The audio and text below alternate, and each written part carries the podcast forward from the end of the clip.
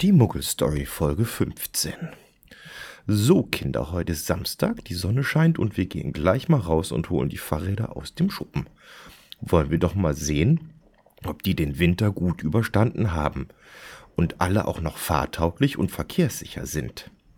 Wenn nicht, dann gibt's ja zum Glück gleiche um die Ecke den neuen Fahrradladen. Da bekommen wir notfalls alles, was wir brauchen. Mit diesem Weckruf schmeißt Karl seine beiden Töchter aus dem Bett und nach einem guten Frühstück geht's los. Und wie nicht anders zu erwarten, hatte eins der Räder den Winter leider nicht so gut überstanden. Warum auch immer sind beide Reifen platt. Da Karl, was handwerkliche Tätigkeiten betrifft, nicht gerade die hellste Leuchte am Baum ist, entscheidet er, dass hier der Fachmann ran muss und kurze Zeit später steht er und seine Kinder in der Fahrradwerkstatt, um das gute, aber leider kaputte Stück in Reparatur zu geben. Die Kinder mögen den Radladen sehr.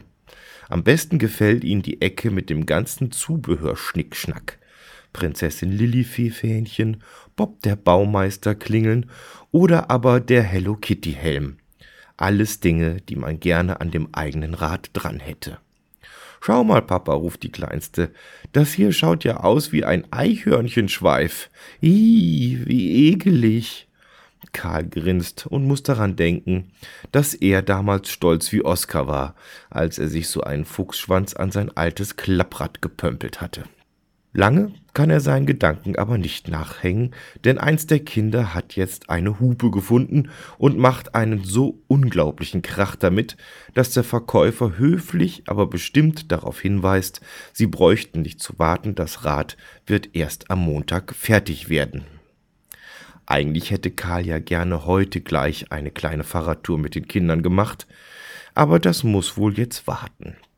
Zum Glück gibt's immer einen Plan B und der heißt heute angrillen. Denn die Feuerstelle im Garten hat den Winter auf jeden Fall gut überstanden. Selbstverständlich macht man das nicht alleine und kurze Zeit später steht Andreas mit einem Kasten Bier bewaffnet in der Einfahrt und es kann losgehen. Äh, wie sieht's aus? Magst du auch Pilze und Mais auf den Grill oder lassen wir es beim Fleisch? fragt Karl. Nö, Gerne auch Mais und Pilze, sagt Andreas, aber bitte keine Maronenröhrlinge oder Semmelstoppelpilze. Rohrsemmel, wat? fragt Karl ungläubig. Na ja, das sind Pilze, die als sogenannte Cäsiumsammler bekannt sind, erklärt Andreas. Und die sind gerade hier in Bayern noch weit über dem erlaubten Grenzwert. Und das kommt alles noch von diesem Unfall in Tschernobyl. Kannst dir das vorstellen, Karl? Nein, das kann Karl sich eigentlich nicht vorstellen. Aber er überlegt, warum ein Mensch nur so viel unnötiges Zeug im Kopf haben kann, wie die Worte Cäsiumsammler oder Semmelstoppelpilz. Vielleicht sollte er Andreas mal bei einer Quizshow anmelden.